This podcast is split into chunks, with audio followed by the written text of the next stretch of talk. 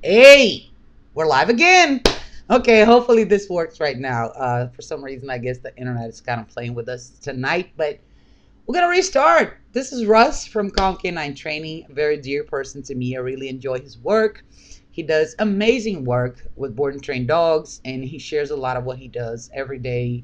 You can follow him on Instagram, and you can find out about what he does, and we'll talk more. He's gonna tell us his routine, what he does with dogs. So you can find him on Instagram at Calm Canine Training, and you'll see he posts a bunch of stories. You get to see his dogs and the dogs he's working with. But right now, I want to start with a little bit of introduction. I know a lot of you don't know Russ, so why don't you tell us a little bit about you and what you do, so people know a little bit more about you, Russ.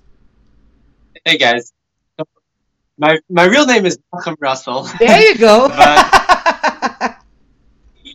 most people can't pronounce that, so I became Russ when I started working with dogs, and I love it. And that's I'm Russ.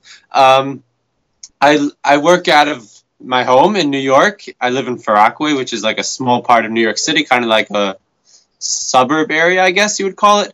Um, and I do board and trains, which meaning the dogs come to me. I do three week board and trains primarily. I do one weeks for puppies, um, and the dogs come to me for basic behavioral issues. So I don't work with any like extreme stuff, but basic behavioral issues.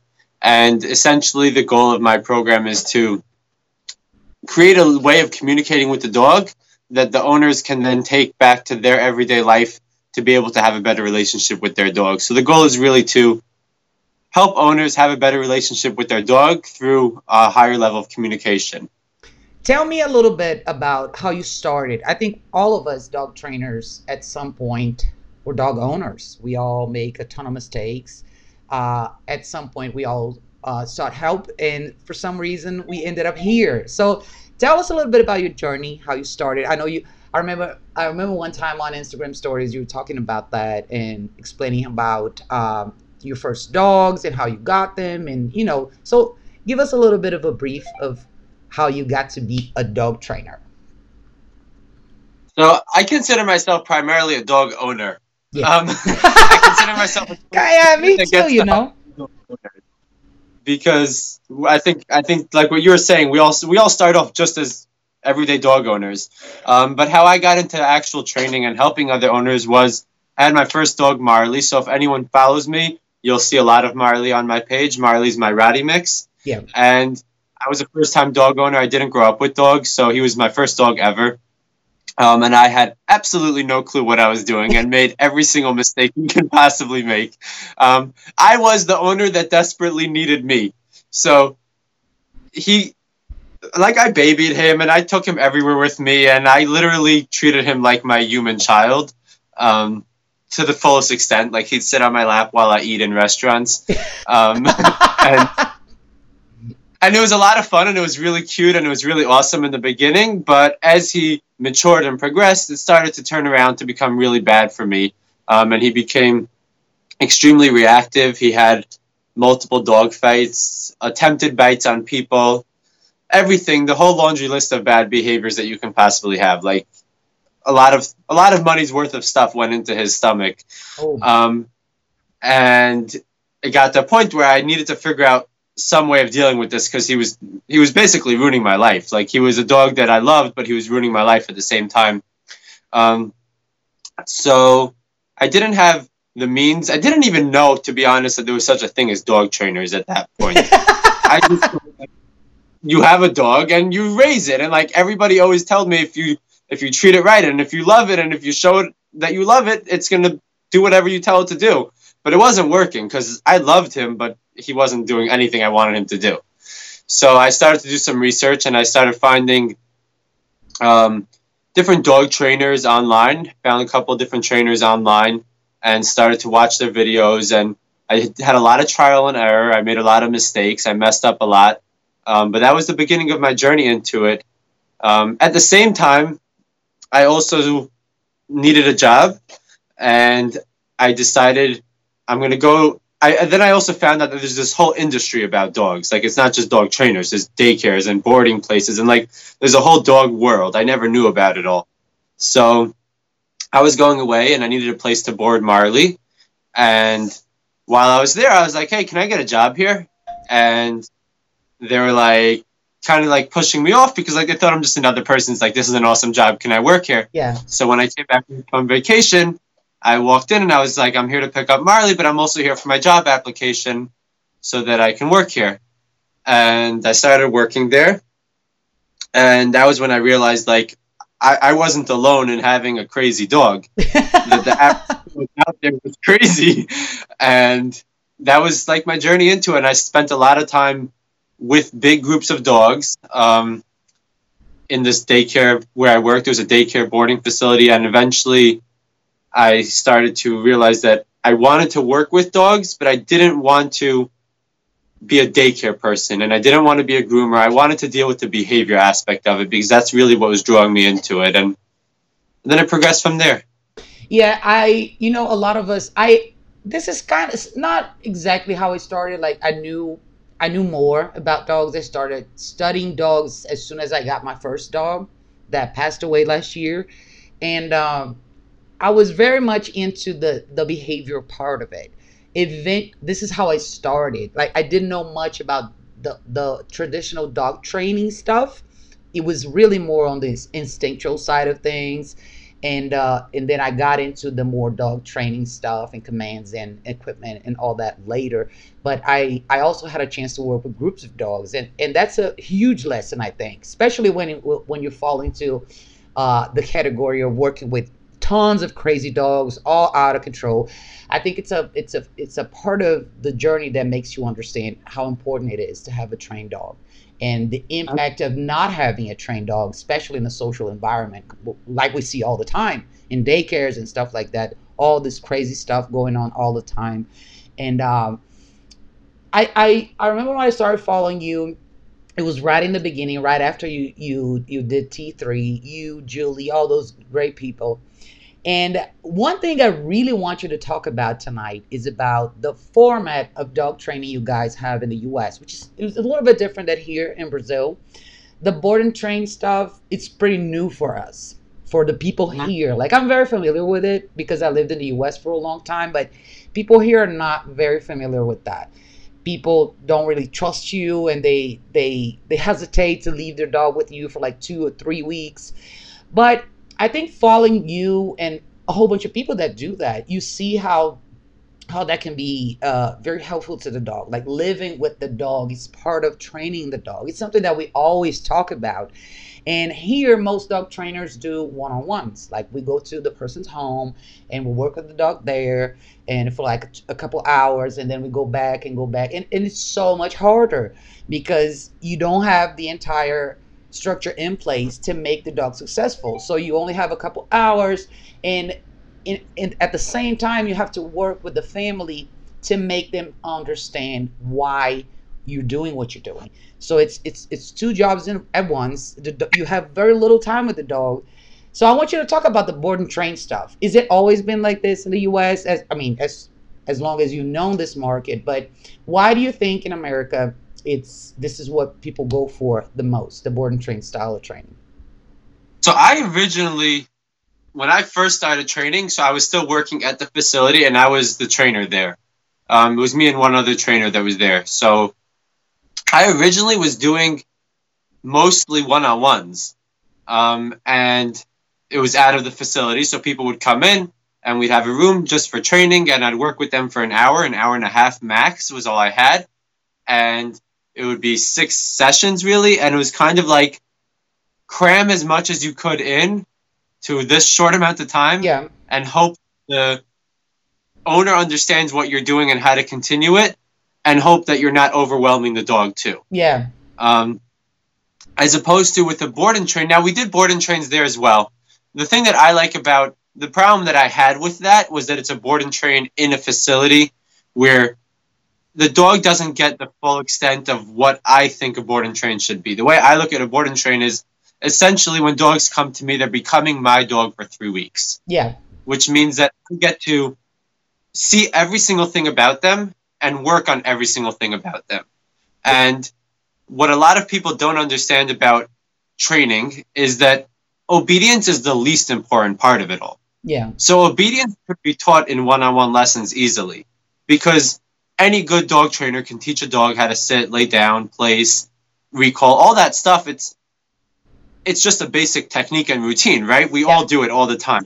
And, and many owners can do it. Many dogs that come to me know how to do those things. But what's missing is the behavioral aspect of it.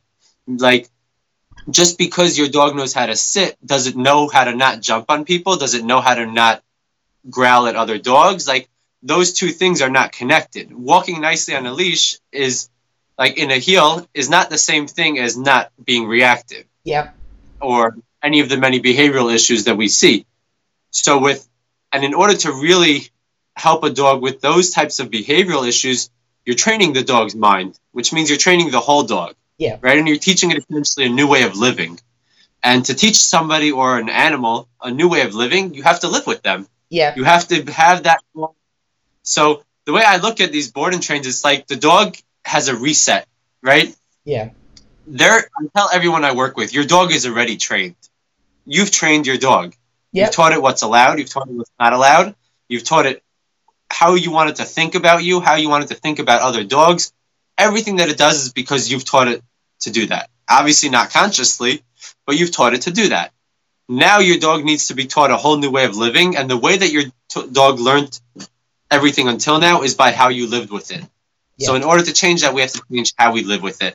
And in a board and train, we could accomplish that like much quicker and much longer lasting. And then the stress is taken off of the owner as well because it's very stressful for an owner.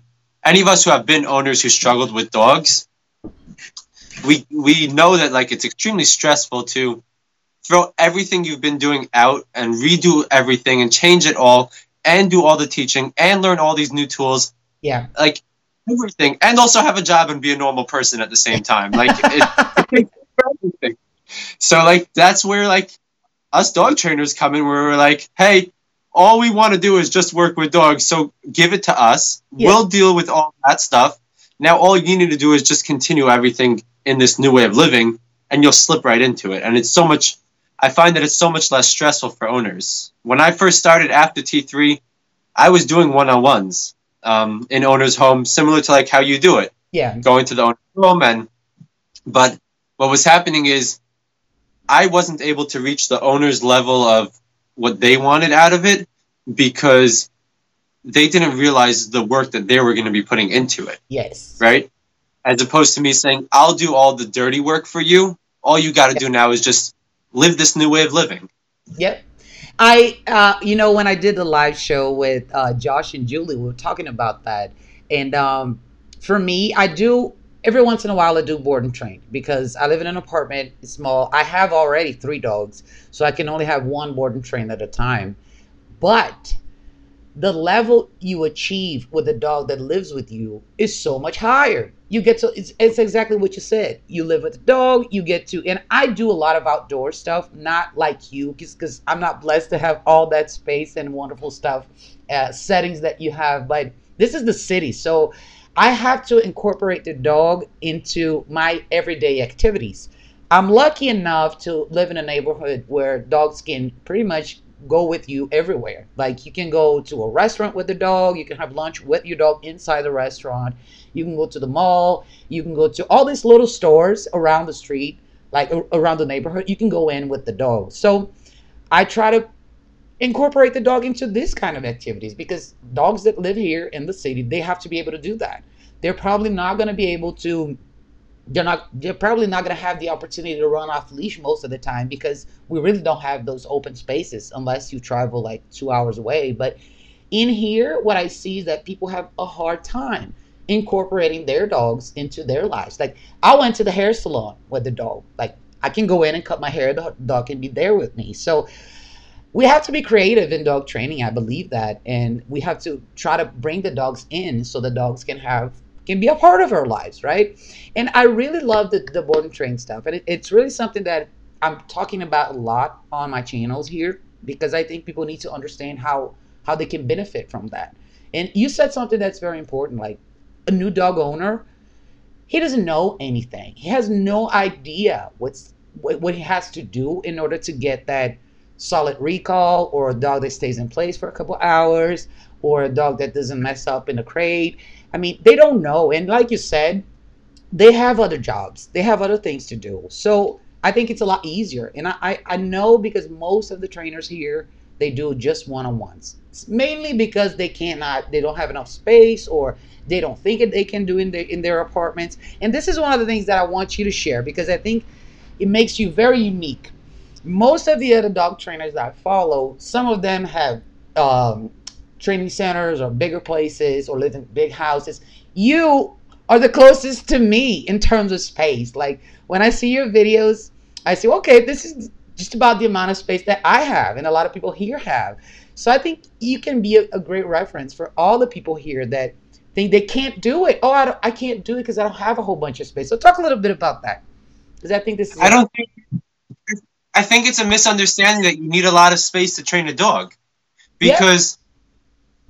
Because think like let's let's use recall as an example, right? Just as a simple behavior, but that every single dog needs to know, right? You, when I teach recall, all it means is I use the word come. Some people use here. I use come, yeah. right? All I need the dog to know is that word means that wherever you are, you should be right in front of me. Yep. Right? So I don't care if that's one foot away or 50 feet away. To the dog, that's the exact same thing. Yeah. And essentially, all those nice recalls, like when I'm out in the park and you see dogs recalling from far away, that has to start one or two feet away from you in order for the dog to really understand what it is. Yep. So, what people don't understand a lot of times going into this, I think I see it with a lot of trainers who are starting is like, I can't start doing board and trains till I have a facility, or I can't start training dogs till I have my own house with big property, and like I need 50 acres of land, and like all these crazy ideas. That's beautiful. It's great goals, but you can start with literally a studio apartment, yep. or anything like wherever you live, because like you said, you live in your apartment with three dogs. Yeah, your three dogs. I'm sure. I'm sure they're well trained. Yeah, and I'm sure they weren't you didn't go move into some big building to train them. You train them in your apartment. Yeah, right? that's it. No, it's no different. It's like you're bringing another dog in, you're treating it like yours, and training it in that space. It's a big misconception, and I think it holds a lot of people back. I'm curious. I want to ask you a question. I'm curious why in Brazil you think owners are so against board and trains that they're so nervous about it. I think they don't know enough about it. I think uh, when dog training here started, uh, it was very limited to people that had kennels, like breeders. Some breeders started training their own dogs, like their own puppies. And some of them, like they sold you a puppy and they will sell you the training so the puppy will stay back at the kennel for another two months so they can go back to you. And a lot of people have bad experiences said bad things about the training or the training didn't work or the dog came back sick or whatever. So people hesitate a lot because they don't want to be away from the dog. They just got the dog. I don't want to be away from my dog. I just got him, right? Or I have the dog for a year and how am I going to live without the dog? How am I going to know that you're doing things right? Like people here are very skeptical about everything. It's it's it's almost like there's a huge lack of trust in the industry a lot of people that I see, a lot of my clients have been through different trainers, and a lot of them are not really okay with what happened to the previous training. Sometimes I think it's because people are not transparent enough. Uh, they hesitate. The trainers, on the side of the trainers, what we see is people are afraid to come out and put content out and explain what they do and show what they do and say, okay, so this is a remote collar, this is what, you know, I think I was one of the first people here to start talking openly about remote collars. And it's not like people don't know about it in the industry. A lot of trainers use it, but they just don't talk about it. So, all these things put together created a market that was very skeptical about dog trainers. So, we're trying to rebuild that. And the model of board and train in home, like in my apartment, this is very new. People don't do that they immediately think exactly what you said. Like I need to have a huge place or a big house or and it's not like that because this is what I've been saying all along. 98% of the dogs that I that that I go to for training live in apartments just like mine. Some of them live right. in bigger apartments, some of them live in smaller apartments, but this is their life. If I bring a dog and expose him to a huge environment with a ton of things that he can do, but he's going to go back to a, small apartment where he has n- none of those choices, you know, what good am I doing? So I, I need to come close to the family and understand, oh, this is your environment. This is how you live with your dog. I'm gonna bring you bring him here, and it's gonna be pretty close to where you what you have there. All I'm gonna do is reset your dog, just like you said. So when I have the opportunity, I bring dogs here. Of course, I have my limitations because of the apartment. It can't be a very huge dog. So, but when I have that opportunity, it's awesome. It's awesome. Like, of course, the industry here is very. Um, we don't have a lot. I, I believe one of the biggest problems we have here, we don't have a lot of trainers able to speak out in a way that people can trust what they're saying. And this is starting now. I, I'm not crediting myself because I know a lot of people put out videos, but I started doing something that people are not doing, which is sit down and talk to people. Okay, like you said, oh, well, answer, send me your questions. I'll, I'll sit here and answer. I do it every week. I'll sit here and people join the live show and we'll talk about everyday struggles. What are you struggling with? If I can help you, I'll help you. And this is something that here in our culture means money. So people, all the trainers start asking me, why are you giving all that stuff for free? You could be making money off of that. But you don't make money, you don't build respect or trust in your community until you give something away first. This is what I believe. You have to get how how is it that somebody's going to hire me if they don't know anything about me? They don't know how I train. Why would they put their money in my pocket? And this is a new this is a very new thing here. People are just now waking up to that concept because internet is facilitating that. You don't need to be invited from a TV station to talk. You can have your own channel right here. Everybody has it. Facebook is free. I think that free. Go ahead.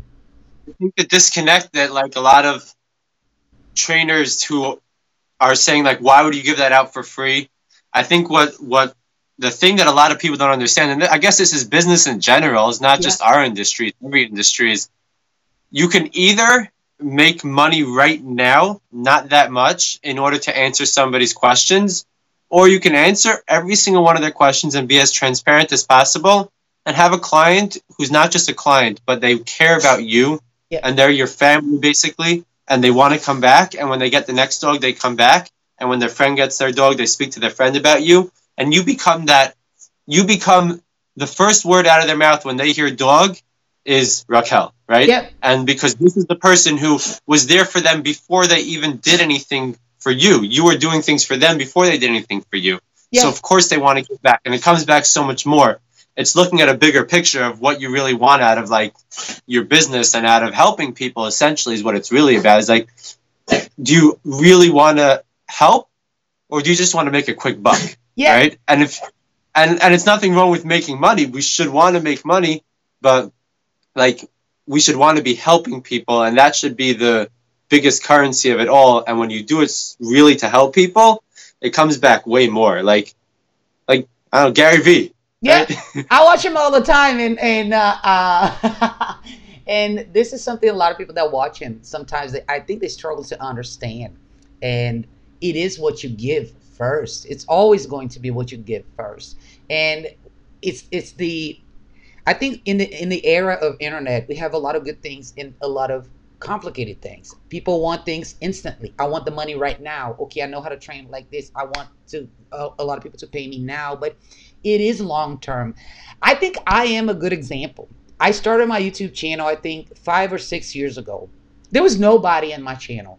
So what I started doing was I, I would go on Instagram every week and I say, you know, look, whatever training questions you have, put it out here in the comments. I'll make a video on YouTube. I'll respond to it. All of it in detail. So I started doing question of the day series where like people would send me e- gigantic emails. I'll respond to all of them. All of them. This is how I started my YouTube channel. And then I started filming myself with my own dogs. You know, I, I tell this to every trainer. You don't need a client. If you have a dog, you have a dog there. This is what you can show. Show people what you do with your own dog. And then you create that uh, that community that I if you're doing this with your dog, it can't be that bad, right? It's your dog. So they get familiar with it. So it's a it's a normal language. I don't think everything is about I, I don't get me wrong, I need money. Everybody does. But it's long term. I gained so much more long term. Like my channel grew so much and Facebook page and Instagram and all that because I do I, I take the time. This is one thing that Gary Vee talks a lot. Take the time to respond. People send you a comment, respond to them. Get back to them. This is the engagement part of it. This is what you on social media. Yeah, this is what social media is all about, engagement, right? So if we if we don't have that conversation, if we don't open that dialogue, things are not going to happen because we have a lot of trainers here that say nothing. They just post a picture here and there of a dog and they say, "Oh, if you want to know more, here's my phone number or hire me or I'll give you a discount." And this is so shallow. I mean, there's so much more you can share. And these right. people, okay, they get clients right off the bat, but because of the price, and they're always struggling with the price, they're always taking a whole bunch of clients, but not not making enough money, and they don't understand why. So, I think the industry here is is reinventing itself, at least at, in some parts. There's a lot of people here that are learning how to do this now, and, and they see the benefits of sharing more content and showing people what to do. Simple things. You, I tell people all the time, you don't have to hire me. If you watch this and this and this video, you get a head start. If you struggle, you can you can let me know. I can help you. But every time I go see a client for the first time, a lot of people say, "Okay, so how do we set this up? How many how many times should should we should, should we schedule for you to come here?" I say, "Wait, I want you to try first. Maybe, just maybe, you won't need me next week. Maybe, maybe you will. If you do, I'll be here. But I want you to try because it really is a human industry. It's we're it's a service for people, right? Yeah. I think we're servicing people most of the time, and the dog is just a part of that equation. You just want to make that dog fit in that family, and the family have that mindset of okay, now I have a dog, and this is what me, this is what it means to have a dog, uh, or at least the dog that I want to have, right? Let me go ahead and read some of the comments. A lot of people said hi. Anna said hi. Jessica said that. Oh, she the YouTube, the first version dropped, but this is the one now. Tai said hi. Hi. Hey, everybody. Got nice to see you here. Bagalo said, hey, to our inspiration. Thank you, guys. Thank you, guys, for being here. Claudia said, hi. Marlene, hi. Matthew, hi.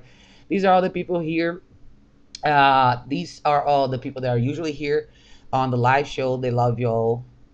They love all your content. They watch you all the time. So most of them won't be able to write in English, but I'll tell you what they mean. Um, okay, so Anna asked a question. Let me go ahead and translate it for you. Um, she talks. She's talking about separation anxiety and how a lot of people, a lot of people have the need to have the physical contact with the dog constantly, right? And then she said this. This is one of the this is one of the issues with people hesitating and leave the dogs for board and train because they don't want to be away from the dog. Even though the dog has problems, the dog has severe anxiety sometimes. I've seen people that are unable to get out of the house, but yet when you present them that option, they just hesitate. Oh, I don't want to be away from the dog, right? So, oh, Lou said hi. So, what do you think? Um, have you ever seen things like that? I don't know how the scenario is in the U.S. related to that, but I think people probably are most likely uh, more inclined to a solution. What do you think? You think there's a difference? Have you seen? I think that.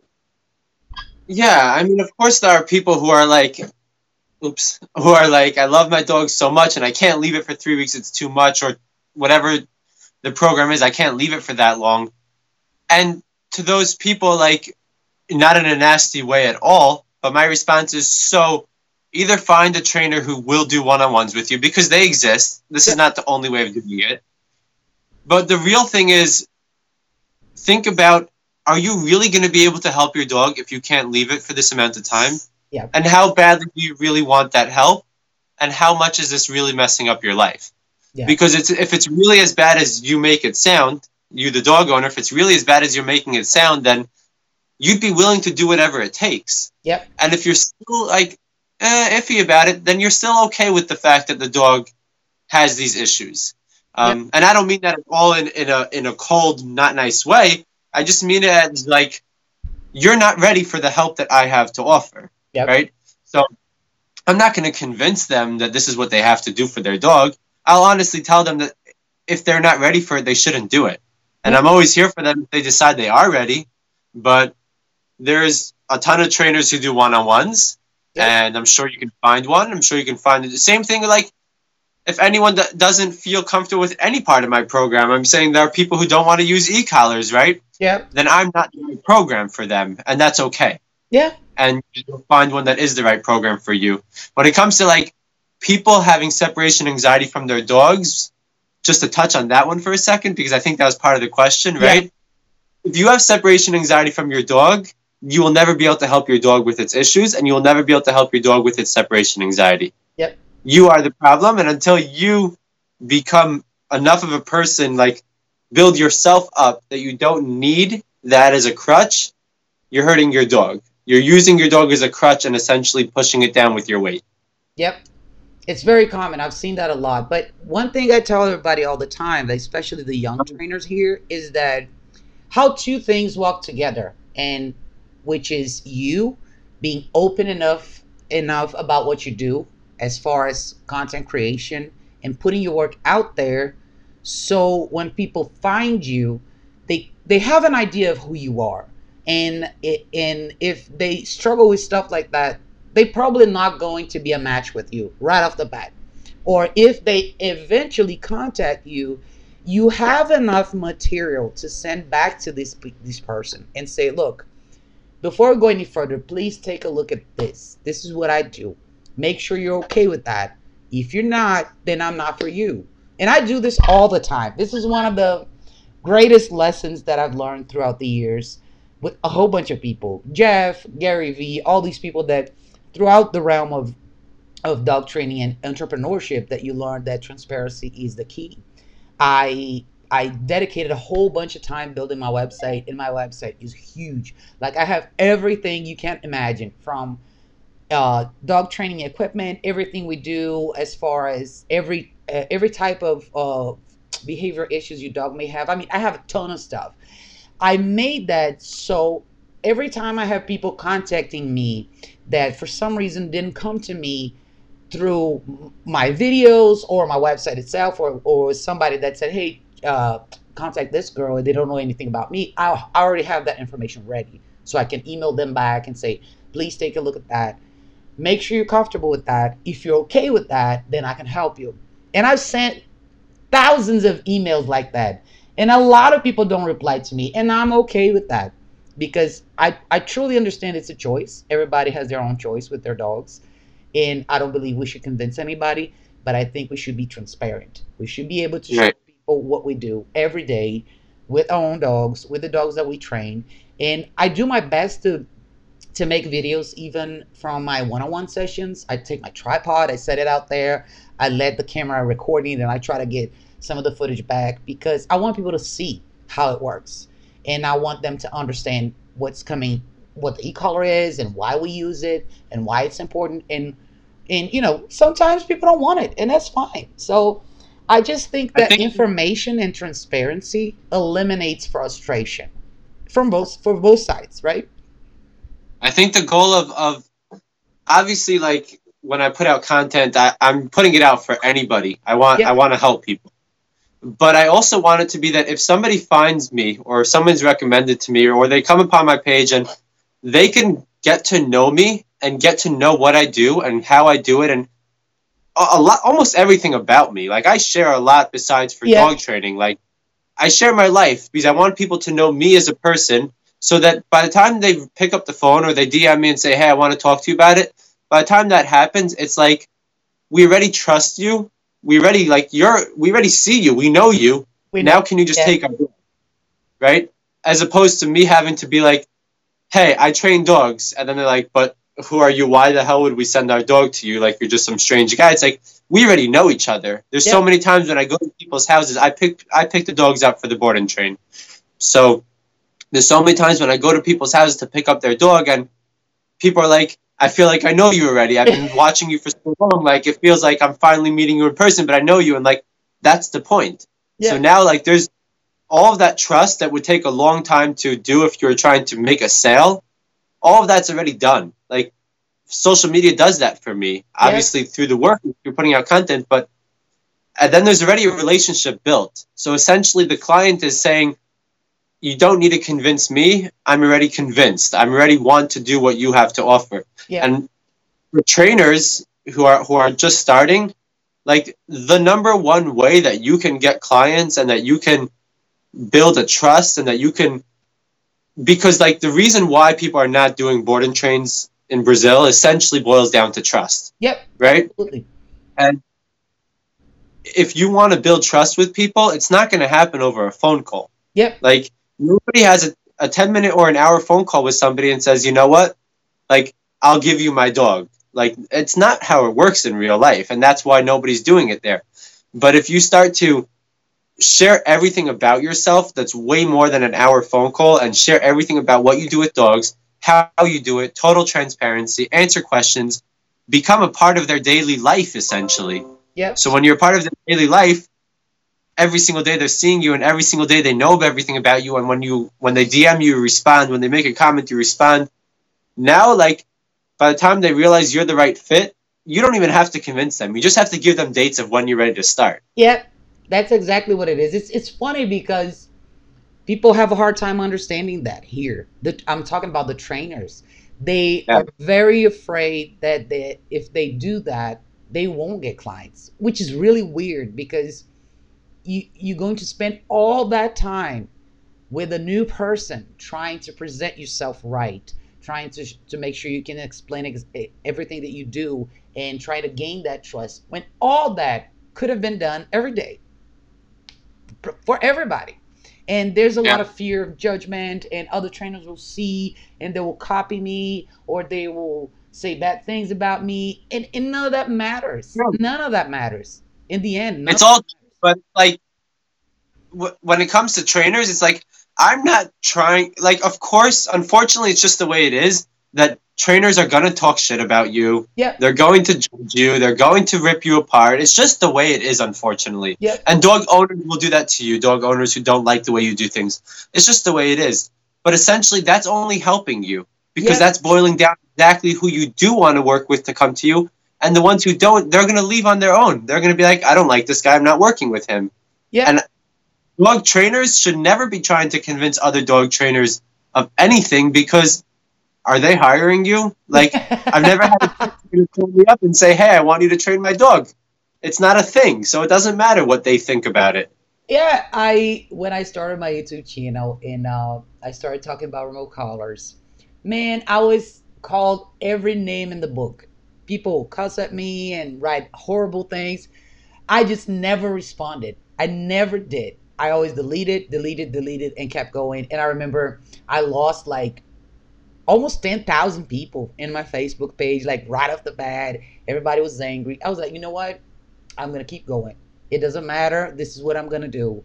And over time, you gain a whole new community, a whole bunch of new people that come in and say, This is great. I want to hear more about it.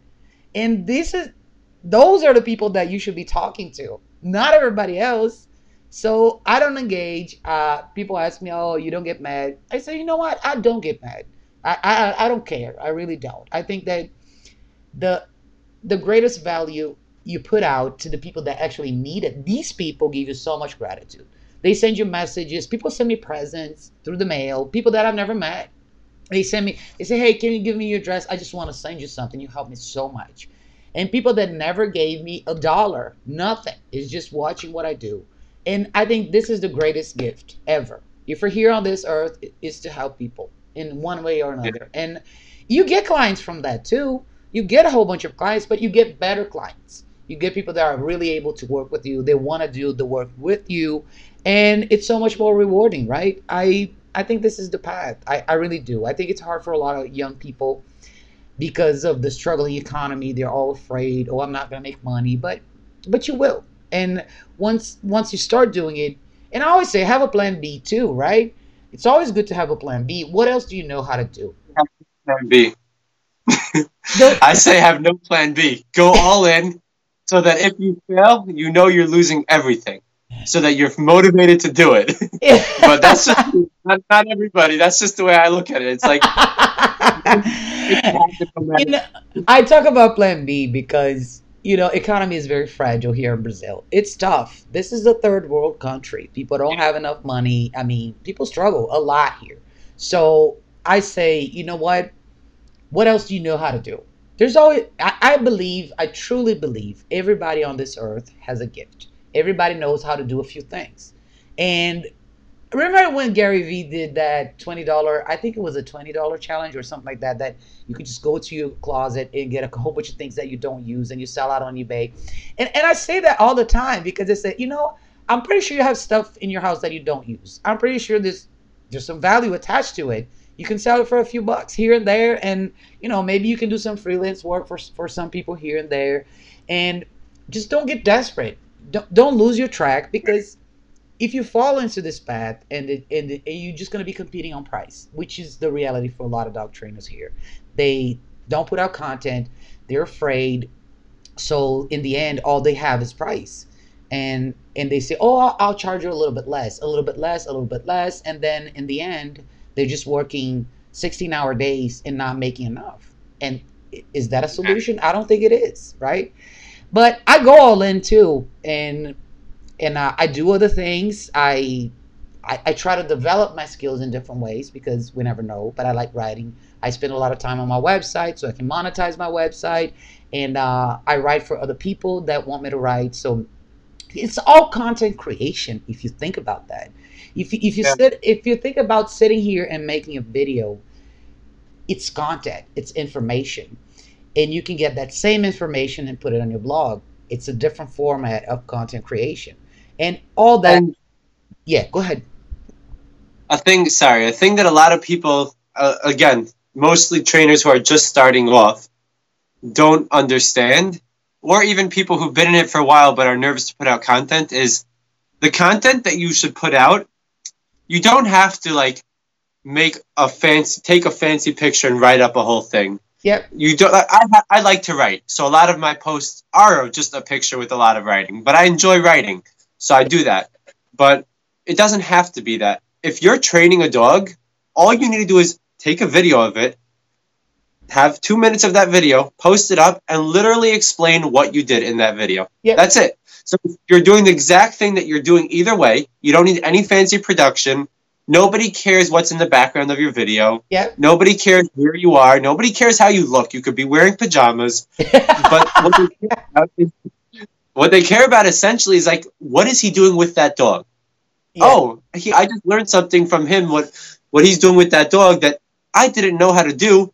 Let me try it. I try it. It worked. Wow, that guy's amazing. I want him to work with my dog. Yeah. It's that simple. That's how it goes. When it comes down to dogs, literally nobody cares about the fancy production or anything like that. Is it nice? Yeah, by all means. Like, if you want to make it fancy, make it fancy. But that's not what dog owners are looking for. Dog yeah. owners are looking to see what is he doing with the dog? How does that work? Does it work? Oh, yeah, it worked. I want that. That's yeah. it. And it's like, if you're training dogs or if you own dogs, you are automatically doing things with dogs that dog owners want to see. And I think that a lot of times as dog trainers, one of the things that we can easily get caught up in is not realizing that the everyday things that we do, whether it's with our own dogs or with client dogs, that seems like nothing to us, that's the stuff that dog owners want to see. Yeah. Because because they to them it's not nothing. Like you can be like, well, I teach dogs how to sit in literally two minutes. Of course, it's so simple. Use the food, use the leash, pressure, all this stuff, blah, blah, blah, and it's done so easy. But it's like what you do in two minutes, it's so easy. It's not really two minutes, it's years of experience and hundreds and thousands of dogs that you've worked with. Yeah. To the dog owner, that this is their second dog or their first dog, they need to see that and they need to see how to do it. And if you simply show that video of what you're doing, anyways, and then explain it, that's content that you wasted if you don't video it. And that's content that clients want to see, potential clients want to see, and that's client that's the content that's going to help people and draw people in. Yep.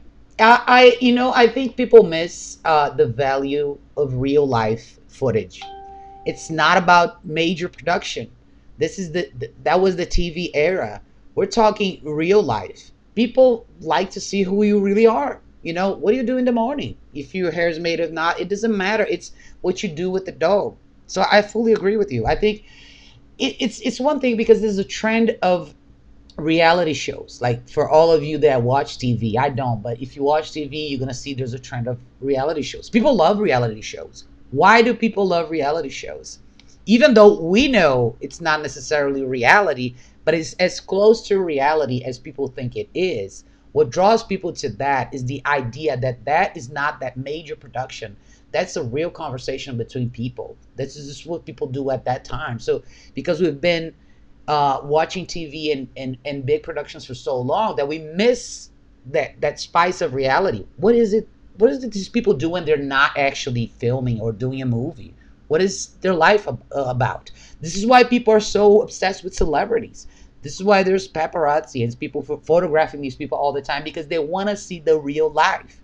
So if you if you get that concept and you bring it to your to your business, all you have to do is go out and do something like I said, like a, a cheap tripod like this, put your phone in, film it, post it on social media. I think this is what people want to see, right? We have a question from Leo. Okay. Leo said, Hey, good to watch the two of you. Thank you, Leo. Leo said, Two of my dogs fighting on the left and other two fighting on the right. Uh, to, that's what I had to do. That's what I had to go through today. Guys, I'm on the verge of giving it up. Don't ask me what happened. I don't know. I'm getting tired. Training never ends, but my patient does. Oh God, it does, or not, or, or it doesn't. Let's see tomorrow. No dinner tonight for them. Okay, let me just give you a little bit of a heads up. Leo has one, two, three, seven dogs. Wow. Um, he was caught up in a situation where he had he first had a male and he adopted this dog and then one time he traveled with his friends to kind of like a farm not really a farm but like something like a farm and he was with his friends and uh, this little female showed up. She belonged to nobody nobody was taking care of her he felt bad and he brought her home. None of the dogs were spayed or neutered. They th- there was a heat cycle and boom five puppies. He felt bad and he kept them all leo oh my god yeah, Leo is Leo's a wonderful person, but he he's hard, got the best of him. So that's a handful. Long story short, he moved to uh, a smaller city. It's it's more of a rural area, so he's got a whole bunch of space, and now he has seven dogs. All puppies are males, so he has the mom, the dad, and the five new males. As soon as these puppies grew a little bit, he started seeing the amount of trouble that he was in.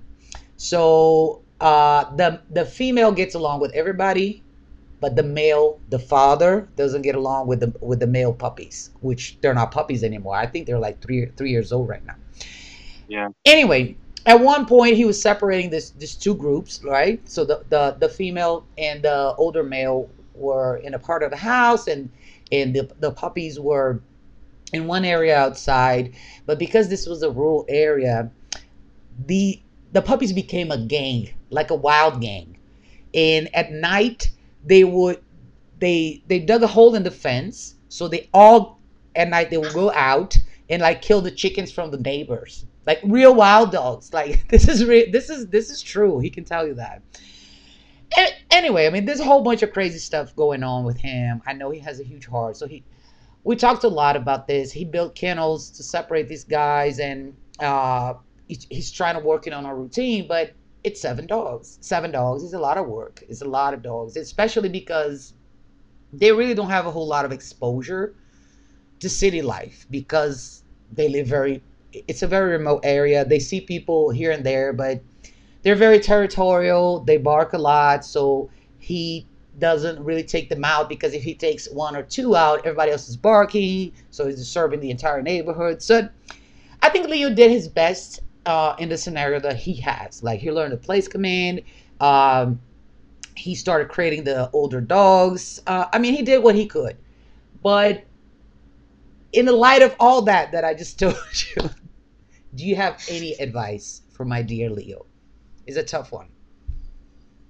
I don't know. it's a tough one. It's a tough one. Honestly, though, get yourself a stockyard whip so yeah. that you can so you can practice and learn how to use it properly with a group of dogs and practice safe socials. I think if if you can do that properly, that could be very beneficial for a group of dogs like that because essentially you have a pack. Yep. Like, like you have a legit pack, Leo. oh yeah, this is this is the this is the the true pack. Everybody, this yeah. family. like I have three dogs, but they're all like separate and they sleep separately at night and like they're not a pack. You guys have you have a bonded pack that's been together forever. They've never been separated. Yep. And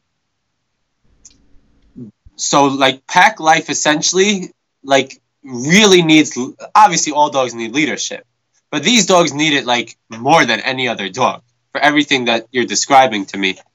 And I think that when you're doing group socials and you as the human are able to really take that role as leadership very strongly and show every single dog in that group that they are all equal to each other and that you're above all of them in the hierarchy level, it's a big mindset shift in a group setting like that.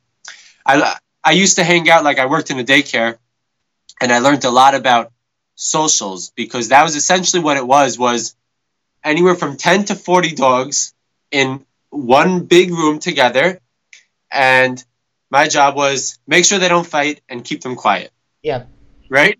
Um, and i had no training how to do this. I was just told that's my so i was kind of like leo except Yeah. like i got to go home at night and not deal with them. But one of the things that i learned was the power of like number one stockyard whip it's a great tool because Yeah. it's an extension of yourself and it changes the way the dogs think of you because now you have a way to get in between them to move them to correct them and all of that stuff that's important right An- another thing that's very important for group socials if you're going to do this is you to always be in motion Yeah. so that you have like all the dogs in one room all seven dogs right it's seven all seven dogs in one room, you're never staying still. So the dogs are starting to you're kind of moving like in a circle like this with with the dogs, right? Yeah. So the dogs are moving, you're moving. And every time two dogs get too close to each other, you use your stockyard whip and you move them away and then you slip your body right in between them and continue moving them. And I've seen a powerful shift in dogs overall when you have that setting. That's that's really what and, and like obviously continue doing what you're doing, having them all sleep separately at night and things like that. yeah, that. he built kennels for all the five puppies. They don't interact with the male, the father. They don't get along. They got into fights before. They can be with the female. I think for Leo, what what drains him more is in this last two years that I've I've known him through the internet is is the the mentality shift and understanding the amount of responsibility that he took in because it's the amount of time. Even when we talk about social uh like social yard uh, moments it's not going to be throughout the day. The rest of the day you still gonna have to rotate the dogs. Everybody goes into their kennel and training these dogs to be in their kennel quiet and uh he doesn't have a remote collar or none of that because that's not accessible to him right now. But then he can quiet these dogs so he can walk the other dogs. So it's it's a constant stress. And i truly understand it. My heart goes out to leo and to all the people that got themselves into this situation. But i think it's a lesson to there's a lesson to be learned in leadership there. And you said something that's very important. This is a natural pack. This is a dna pack. This is not two or three dogs that you got to your home in different times of your life. These these are brothers they they were born together. They're never separated. So there's a huge bond, a very strong one. So you have to be stronger than that if you wanna if if you wanna be relevant to this group. You, you're gonna be taking a risk of like you really need to face that. It's a very different posture. It's not just okay, you guys, I love you guys. No, no, no, no, no. It's different. You're talking to you're talking about the most wild side a dog a dog can get or can be if you think about that because they rely on each other a lot more it's almost like they don't need you and you- Yeah, they have their own like they're gonna challenge they're gonna, you they're gonna challenge you every step of the way You And- know, it only makes sense like they're gonna fight. Like there's this one male who's been the leader yeah and then they grow up and one of them is like, Screw you, I wanna be the leader now, let's fight it out. Like that's animal life. That's yeah that's nature. And like the And only way for you to really change that is to step in and fight it out with them. Obviously not fighting, but like to step in and say, No, none of you are leaders. Yeah. And there's only one. And essentially not treating them like they they they're not pets. no no like- they're not They're and it's it, I, I know it's hard because Leo has a huge heart and I know he loves these dogs so much and he's he's been trying his best to do everything he can but the lesson if you think about this you have puppies at home and and a lot of people think oh they're gonna love their mom and dad. No the male especially if when they start growing i'm talking five six seven eight months they want that that old leader out. They want to Yeah. they want to eliminate him. They're like okay i'm old enough. I want that position and i want it now and I'm able, i'm i'm willing to kill you for it. It's this is this is what animals are, are like. And i, I Yeah. like to talk about that because today we're we're we're distancing ourselves so much from the nature of the dog that we forget that they're predators. We forget that they're able to do stuff like that, and they are. And the reason why I told him at the time, have kennels, one for each. Uh, maybe it's not going to be realistic for you right now to to keep all these dogs. Uh, you're going to have to cr- create and rotate for a long time, maybe forever. Having all of them together it's really something that depends on how can you be relevant to all these seven dogs at the same time. Can you be that person? You know it's funny for me the dog that taught me the most was my basset hound that passed away last year. It's funny because everybody thinks about a basset hound as a very laid back dog and and he was in a lot of ways but he was the strongest dog in terms of posture and leadership that I've ever had. He was the dog that fought me the first year and a half to two years for that leadership role. He would just challenge me and try to bite me and say, No, I won't do this. And it's funny because I grew so much as a as an owner, I think is I, I like to call it as an owner, like you said, like somebody that lives with a dog like that. And when you when the dog understands that, boy, this dog was wonderful throughout the entire life. And you can see the the the presence that he had among all the other dogs I had.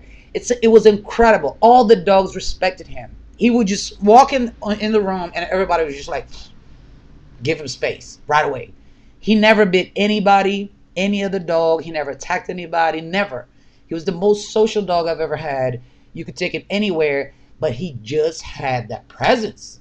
It was just immediately anywhere, any dog would just look at him and be like, "Oh, okay, let me let him pass." And you learn how how primitive and and and wild that part of the dog is. It's like it's really who you are. It's really who you have to become if you want to conquer being with a pack of dogs. I, I and I've Yeah. always had I've always had multiple dogs. I, I always had I had four, six. Now I have three, and it's it is what it is. It's either you have that presence or you don't. And the dogs do not lie. If you don't have it, they will challenge you and they will just show you, okay, I have no respect for you. So I I, I feel you, Leo. I know it's Oh.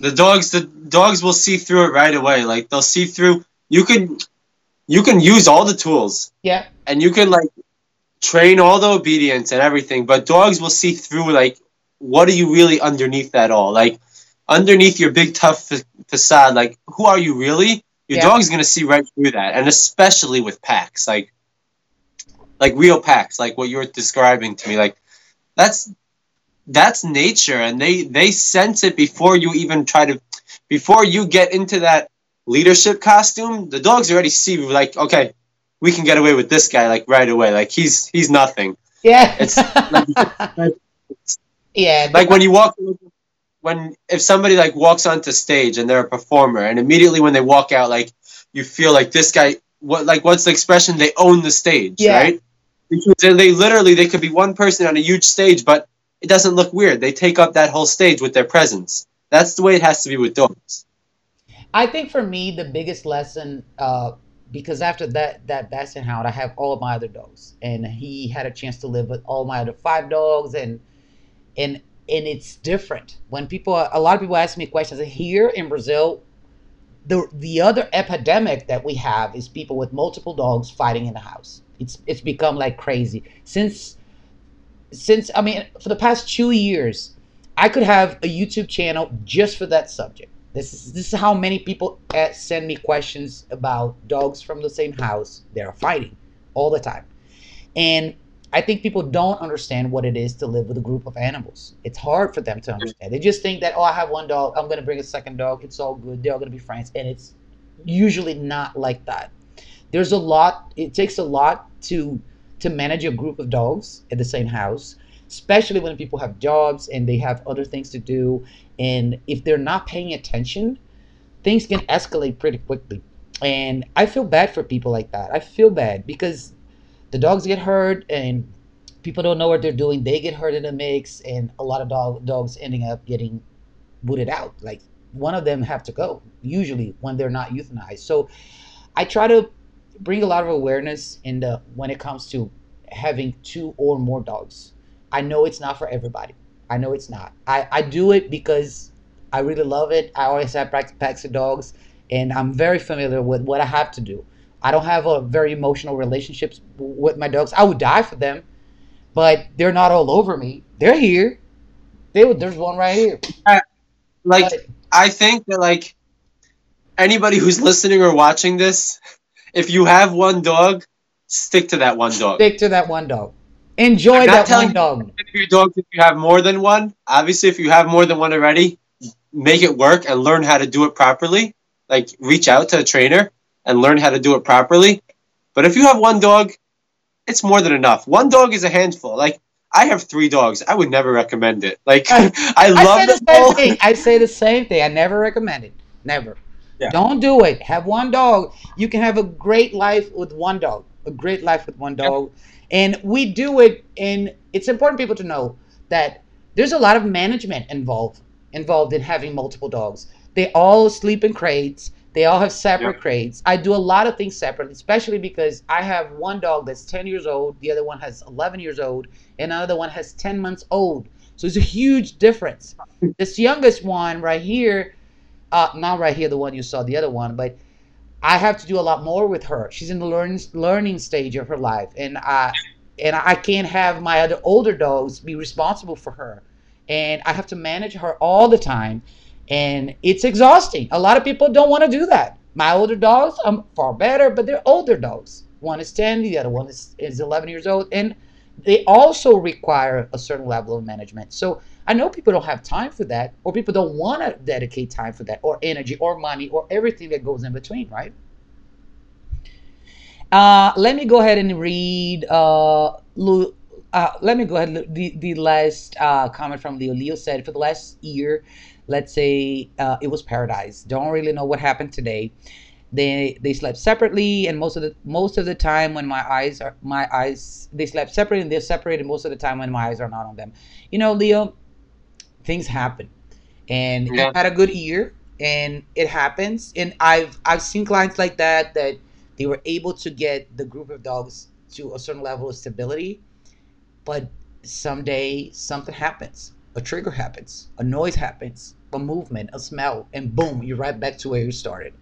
So my advice to you would be go back to the drawing board. Start from the beginning, from where you what the exact same you did you did before that paradise year. Do it again. Limit their time, crate and rotate. Start working one at a time, like you you know back to that groundation. I think that's that that's the the rule, right? Every if if you're living among a pack of dogs that had a history of fighting, you only know that it's never going to happen when they die. They can always go back to fighting at any moment. If anybody tells you that, oh, if you do this, this, that, your dogs will never fight again, that's a lie. We don't know that. We just don't know. We do our best. But every time these dogs are together in the same environment, there's always going to be a chance that something's going to happen. So, what do you think? I think essentially, like, I, I agree with everything you're saying. I think essentially every behavior that, every behavioral issue that a dog can have is never fixed for life. Yeah. There's always a certain level of management that goes along with behavioral issues. It's just what it is a certain level of management that goes along with dog ownership that most dog owners don't realize, and that's why they have the behavioral issues. Yep. I mean, and like a little secret, Leo, and everybody else who's watching, is it happens to dog trainers' dogs too. Yeah.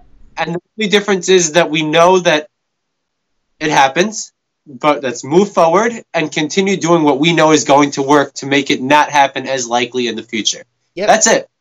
The only trick to it is like it sucks. Your dogs fought, but look at the fact that you had an awesome year until then, and you could have another awesome year right after this. And this is a bump in the road that you have to just look at as a bump in the road. Try to find the mistakes that led to it happening, because probably if you look closely, you'll find them because they're usually there. Yeah. And mark them down in your head or on if you write notes, however you do it, mark that down and be more focused on those and move forward with it because you can't fix it. Yeah. You can only try to prevent it in the future. Essentially, behavioral issues are never fixed. All we try to do is prevent them from happening again. I absolutely agree with you. That's perfect. That's exactly what I think. Keep your head high, Leo. We're here for you. Okay. Make sure you follow uh, Russ on Instagram. You can always uh, send him messages. He's always there too. So we're here to help. Lou said, "I'm I'm the one who needs to be more active on social media. When we share our contact to clients, it makes a huge difference in their comfort with the process." Yes, Lou works in Connecticut. Uh, she's getting a lot better. She was very shy. She didn't want to show up, and then when she started making videos, it was not with her. It was just the dogs, and now slowly she's appearing in the videos. I know it's a process. Get into it. You're great on video. She's been on a lot. She's been on the show before. We did a podcast together. You were great here. You're great with people. People like you. You're likable, and you do a great job. So just put yourself out there. You know how much easier it makes uh, your life and your job, and you know you had your bumps in the road as far as clients in the past. And the more content you put out, the better your life is going to be as far as trainer and negotiations and setting up new clients and stuff. You can do this. You can do this. Uh, Louis, the Balance K9, you can find her. Well, if you guys want to see our podcast, go back to the playlist. She was, uh, I don't know, maybe six or seven episodes away, but she's great. She does a great job. Keep it up, girl. Um, Jessica said, "My parents' neighbors are in the same situation as Leo, but they all, but they all get along except they're crazy barkers at the front door. Uh, yeah, sometimes the, the the problem doesn't necessarily lead to a fight, but Right. you can have uh, behave bad behaviors intensified because it's a group of dogs. So the barking at the gate and that that fe- it's not fence fighting, but just everybody going to the gate and ah, somebody's here, right? So this is one of the things. It's another lesson. If you have a pack of dogs, a group of dogs, however you want to call it, is there's always going to be a level of in, uh, of of triggers that are going to intensify good and bad behavior. So uh, this this puppy I have that she's 10 months old. She was not a barker. She's not she's not a dog to bark. She will sleep all night from day one on the crate. She doesn't complain none of that. But I have one of the dogs here, my 10 year old. She's a, a dog that likes to vocalize every time she's excited or something new is coming or you know there's I don't know somebody in the hall or something like that. So if I don't correct Lucy, Emma is going to start to do the same thing. I already noticed that every time Lucy gets a little bit excited, she looks and waits, and if Lucy barks, she goes ahead and barks too. So you have to be very aware of those little things because these are the, the behaviors they're going to learn. It's much easier for a dog to learn from another dog than to learn from you. We're, Yep. we're, we're different species, so we have to make our way in. Another dog is natural. They just have to look at it. Oh, this is how we do. Okay, this is how we're gonna do. I think we have to remember dogs are pack animals. Like we are group people. We're, we're, we're group beings. Our survival rate increases according to the size of the group. So we want to belong. This is why a lot of people are have anxiety or are very emotional because we want to belong. And in the technology era, era, a lot of people are lonely at home behind a keyboard. And in the end, we just want to belong. Dogs want to belong. And if there are multiple dogs in the house, they might fight here and there, but they want the pack to stay solid. This is what's going to guarantee their survival, right? What do you have to say, Russ? What do you think? Yeah, I think that I th- I think that that the the thing that most people don't realize with groups of dogs is like the key thing that you were saying of how they feed off each other. Yep. Right? If you have one dog and it barks, it's no big deal. But like what what was the girl's name? Jessica who said that? Jessica, yeah, Jessica. So like for example, like that that group of dogs that's running to bark at the front door. What's happening there is one dog gets extremely excited Another dog gets extremely excited. They all get extremely excitement. And then there's just this high level of excitement in the air. And all you need is like a tiny something, tiny, tiny trigger in that moment of excitement for one dog to bite another dog, Yeah. for one dog, because there's this high energy in the air. So when one dog is barking and it's just one dog, there's energy in the air. But it's easy to just cut that down. But if you have like, if you have like a gas leak, all it takes is a tiny spark for it to become a massive fire, right? Yep. That's that's going on there. It's like it's no big deal. They're just barking at the front door. But what's the next step that's going to happen from that one little spark that's going to trigger them? That's what that's what concerns me Yeah. in those situations because that energy level gets so much stronger when it's a whole group feeding off of each other, right? Like it's not just one little flame; it's a whole bunch of twigs together that makes a massive fire. Yep. So Yeah. That's that's something to be aware of and not just push it under the rug. Be aware of it and and, and just as soon as there's more than one dog in the situation, the whole dynamic changes. The Yep. energy changes. Everything changes. Whether they're a pack or just two dogs in the same room, everything changes automatically. Yep. Lou said a big pack is not for everybody. Absolutely. I absolutely Yes. agree. Leo said, thank you so much. Uh, things will get tougher over here, but you get you get through this, Leo. You, you can do this. You remember where you were two years ago. Remember what you achieved. We're here for you. You can let me know. And Russ is here too. Check him out on Instagram. DM him if you need help. We- We're here for you. You can get through this. Debbie says you guys are amazing. Thank you, Debbie. Thank you so much. I think it's I, I think it's important to talk about. I, I think I've been emphasizing a lot uh, the the pack mentality thing inside the home, especially here in the big city.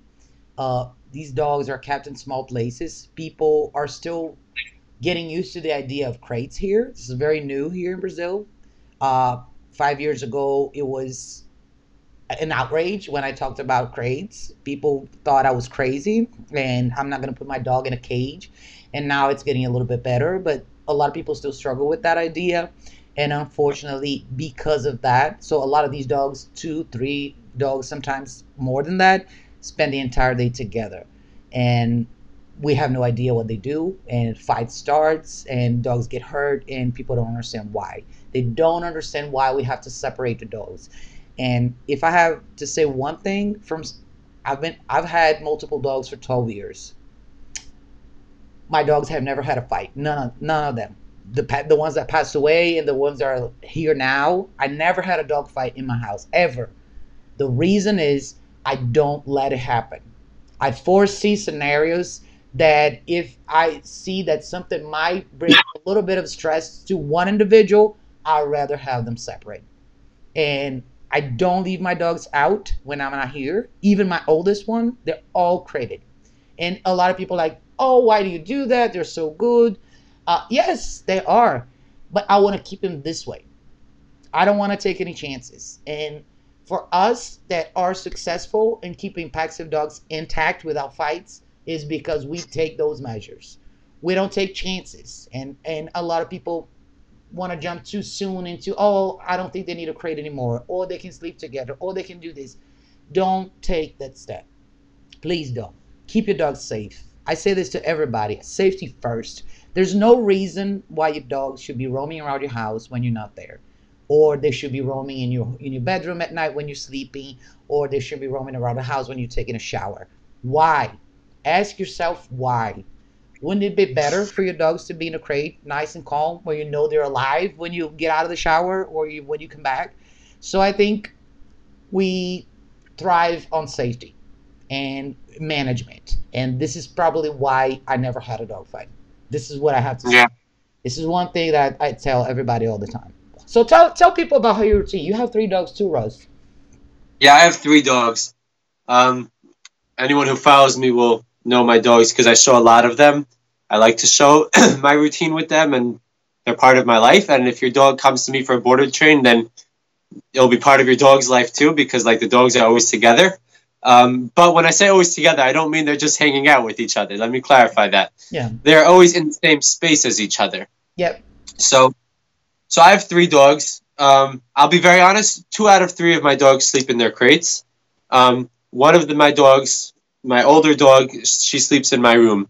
Yep. Um, but if I'm leaving the house, if I'm training other dogs, if I'm not with her, she's in a crate. So she has a crate set up with the other dogs right here behind me, and if if I'm not with her, she's in a crate. If if I'm sleeping, she's sleeping in my room. Um, but the reason why I use crates is because I have three dogs. Every single one of them is an individual. They are all different. I can list you their personality differences, and you'll see it wouldn't work. Now, like like you said, I've never had a dog fight. Knock on wood. I hope I never do. Yep. But it's not about hope and prayers and wishing you don't have it. It's about taking very, very specific precautions to ensure that that doesn't happen. Right? Yeah. So I have all different types of dogs coming and going. I have my three dogs who are all completely different. And the reason why there was never a dog fight is because, like, the best way to prevent a dog, the best way to not have a dog fight is to prevent it, right? Like, there's no trick to it. If you already have to break the dog fight up, it's too late, Yeah. right? But the idea is, and and I, I speak about this a lot in my content because I think it's something that so many people don't understand socialization, right? So people say, well, if you don't let them hang out with each other, how are they socialized? If you don't let them play with each other and do whatever they want all day with each other, they're not socialized dogs. Really? Well, think about it like the opposite. Like as a as humans, since everybody loves to humanize dogs, right? Like we all do it, even dog Yeah. trainers, it's what we do. Think about humans. If you walk down the street and every person you see, you just jumped on them with a big hug and you just wanted to like play and chase each other and like Yep. you'd be considered antisocial. You'd get locked up really quick, Yeah, right? But with dogs, we consider all these antisocial behaviors as social. What what's considered social for humans is essentially coexisting with each other, right? Yep. That you and I can walk down the same street with each other without me punching you in the face because I don't like your shirt, right? Yeah. and like and like if I punch someone in the face because I don't like their shirt, like that's obviously very antisocial. There's something wrong, right? No one's gonna be like, oh yeah, that makes sense. That's how they work it out, right? Yeah. But with dogs, it's like, oh no, no, they're not fighting. They're just working things out amongst themselves. Right. There's so much of a like uh we we humanize them, but then when it gets to this certain level, we're like, oh no, that's just what dogs do. They figure things out that way, and and they just play, and they become they have their own way of doing and their own way of communicating. So, what I strive for is no. Let's teach dogs to actually coexist with each other, which is essentially what socializing means for all animals is coexistence yeah. right? Whether it's humans with each other or dogs with each other or dogs with other humans, it's coexistence. And the way to get that is through management, right? So, like, I break it down into a step by step process. When dogs come to me, the very first thing that happens when dogs come, for most dogs, is they go into a crate. Yep. Right? So, I'll have Hendrix, Mama Bear, Marley, those are my three dogs. Usually, I'll have another dog here as well. And then I'll have the new dog goes into a crate right alongside with the rest of them. Yep. And the very first thing that new dog learns is if I bark at these other dogs that are here, I'm going to get in trouble. Yep. I can't bark. Oh, I can't bark at them, and they're not barking at me. I might as well lay down and do nothing because Yeah. there's nothing else to do in this crate, right? So we stop all the crate nonsense. So the first thing that that dog is learning when he comes in here is I'm literally right next to five other dogs that I've never met before, and the only thing I'm allowed to do is do nothing. Yep. And that's socialization. Yeah. That's teaching a dog how to go into a new group of dogs without having to be crazy about it and just to be neutral to it. And that's how essentially from that builds the foundation of why there's never a dog fight. Why eventually, like for any of you who watch my Instagram stories, why you see a dog that's not part of my pack, he's not one of my dogs, running around off leash in the park with my dogs. Yep. And there's never an issue. Because what gets to that, that doesn't happen on day one. That happens after crating next to each other, place time next to each other, downstays next to each other, going for walks next to each other. Yep. And everything is built on top of each other. So by the time I let go of that leash and say, now you're free, there's not even a thought in their mind to fight. It's like, these are my, this is my crew. I chill with them. All we do is chill together Yep. right? It would be like if you have a group of friends that you've been going out for coffee with every single Sunday 10, 15 years, and one Sunday you just decide to punch one of them in the face. Like, Yeah.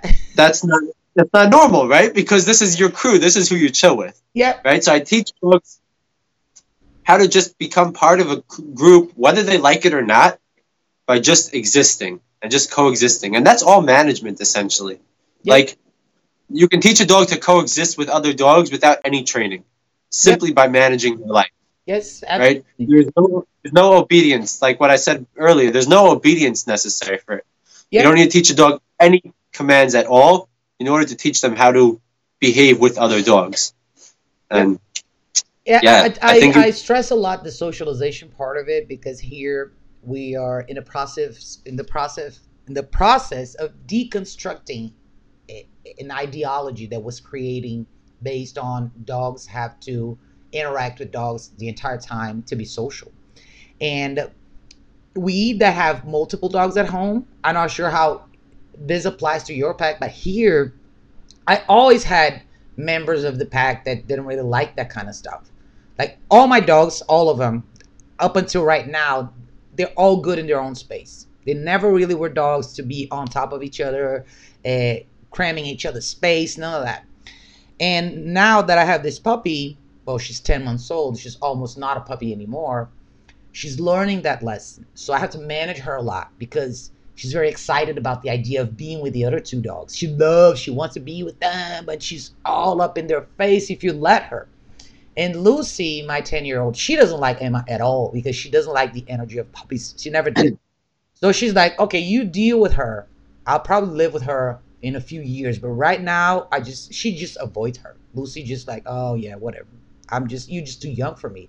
So it's important for us, the owners, the people, to understand those, how to create those boundaries. And so there's a lot of place command, there's a lot of crate time. I do a lot of things separately with Emma. I, I put Emma to watch a lot of things that I do with the other dogs. So distance, right? Respect and distance from other dogs. Because if I let her run loose, it's impossible. She's a high drive dog. So you have to respect each member of the pack. And this is how she learns how to respect other dogs outside. Because I take her everywhere. She's 10 months old, but she goes everywhere with me. So I had lunch with today with her in a restaurant. She's That's fine. awesome. She's fine because she knows that. I've been doing that with her for the past five months. I, every week I take her to a new place that I want to go and I want her to be calm and quiet. So she's not freaked out about the fact that there are other dogs out there. She knows that. The dogs that she gets a little bit more excited are my own dogs because of the dogs that live here. She, she gets to see them. She's like, oh, you're here. And I'm always slowing her down. So there's management involved in a lot of times. And this is what makes it all successful. So, like you said, there's it's really not a lot, a lot about training. It's more about focusing on the behavior itself. Of course, training helps. I love training.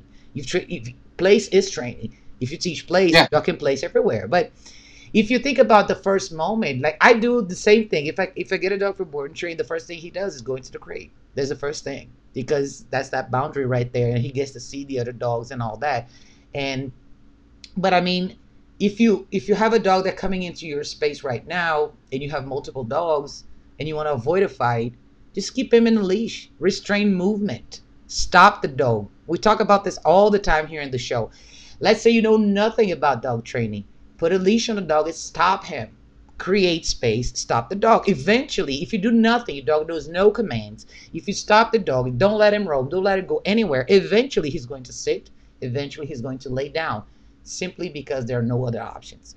So those are the Yep. things that make sure that social dogs, this is how we start creating social dogs, right? This is what we do.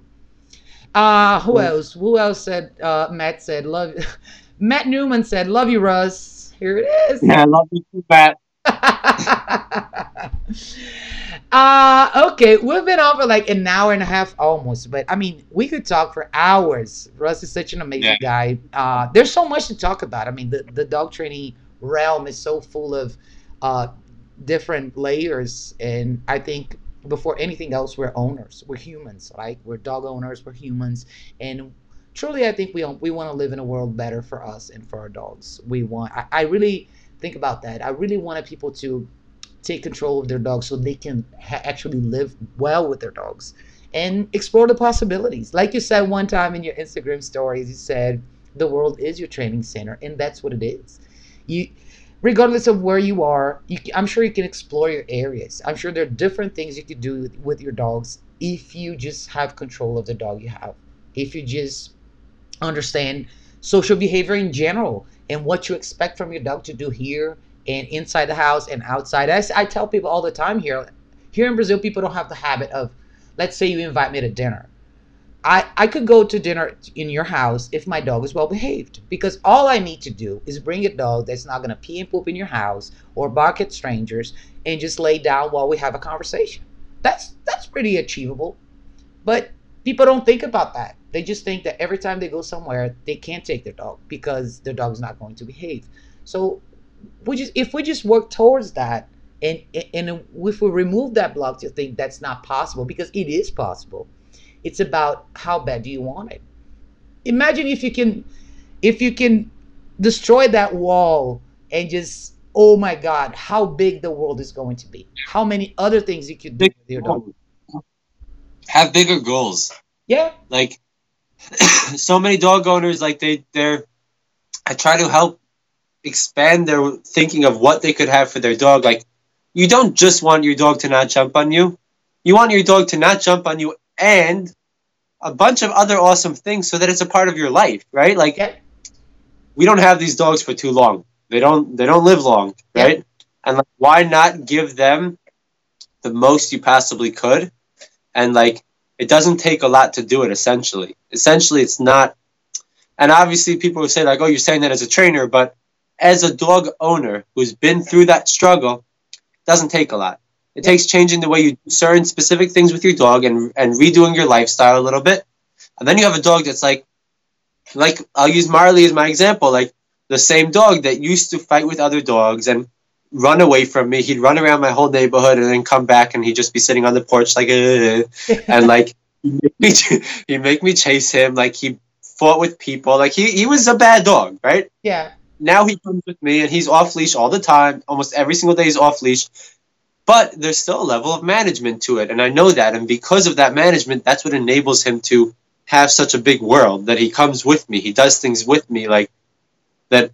If you would have told me when he was pulling me down the street trying to bite people that one day I could have a dog that's going to go off leash and swim in the ocean and go to farms and have fun with me, like I would have laughed at you. Yeah. But I want owners to open up their mind a little bit to the goals that are achievable and don't limit your goals with your dog. Like really like expand it, make yourself huge goals and then do whatever it takes to get there because life's going to be so much better. Yeah, absolutely. There's there's a lot there's a lot more we can do with our dogs. We don't have to be limited to a walk around the block and that's it. So that like you said they live it's a short life it's it's like this. Like I lost a dog last year. I lost a dog two years prior to that. It's it's one day it's over, and you you have to take it while while while they're here. Just do the best you can.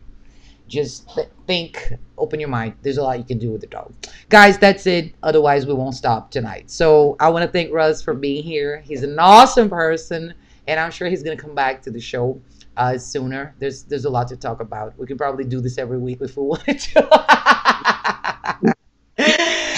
and uh, thank you all of you that came here to the show that kid that was able to watch live. Uh, you'll be able to catch the replay on YouTube, Twitter, Facebook, and the episode should be available on podcast tomorrow. So thank you all very much, and I'll see you soon in the next episode. Thank you, Ross. Thank you.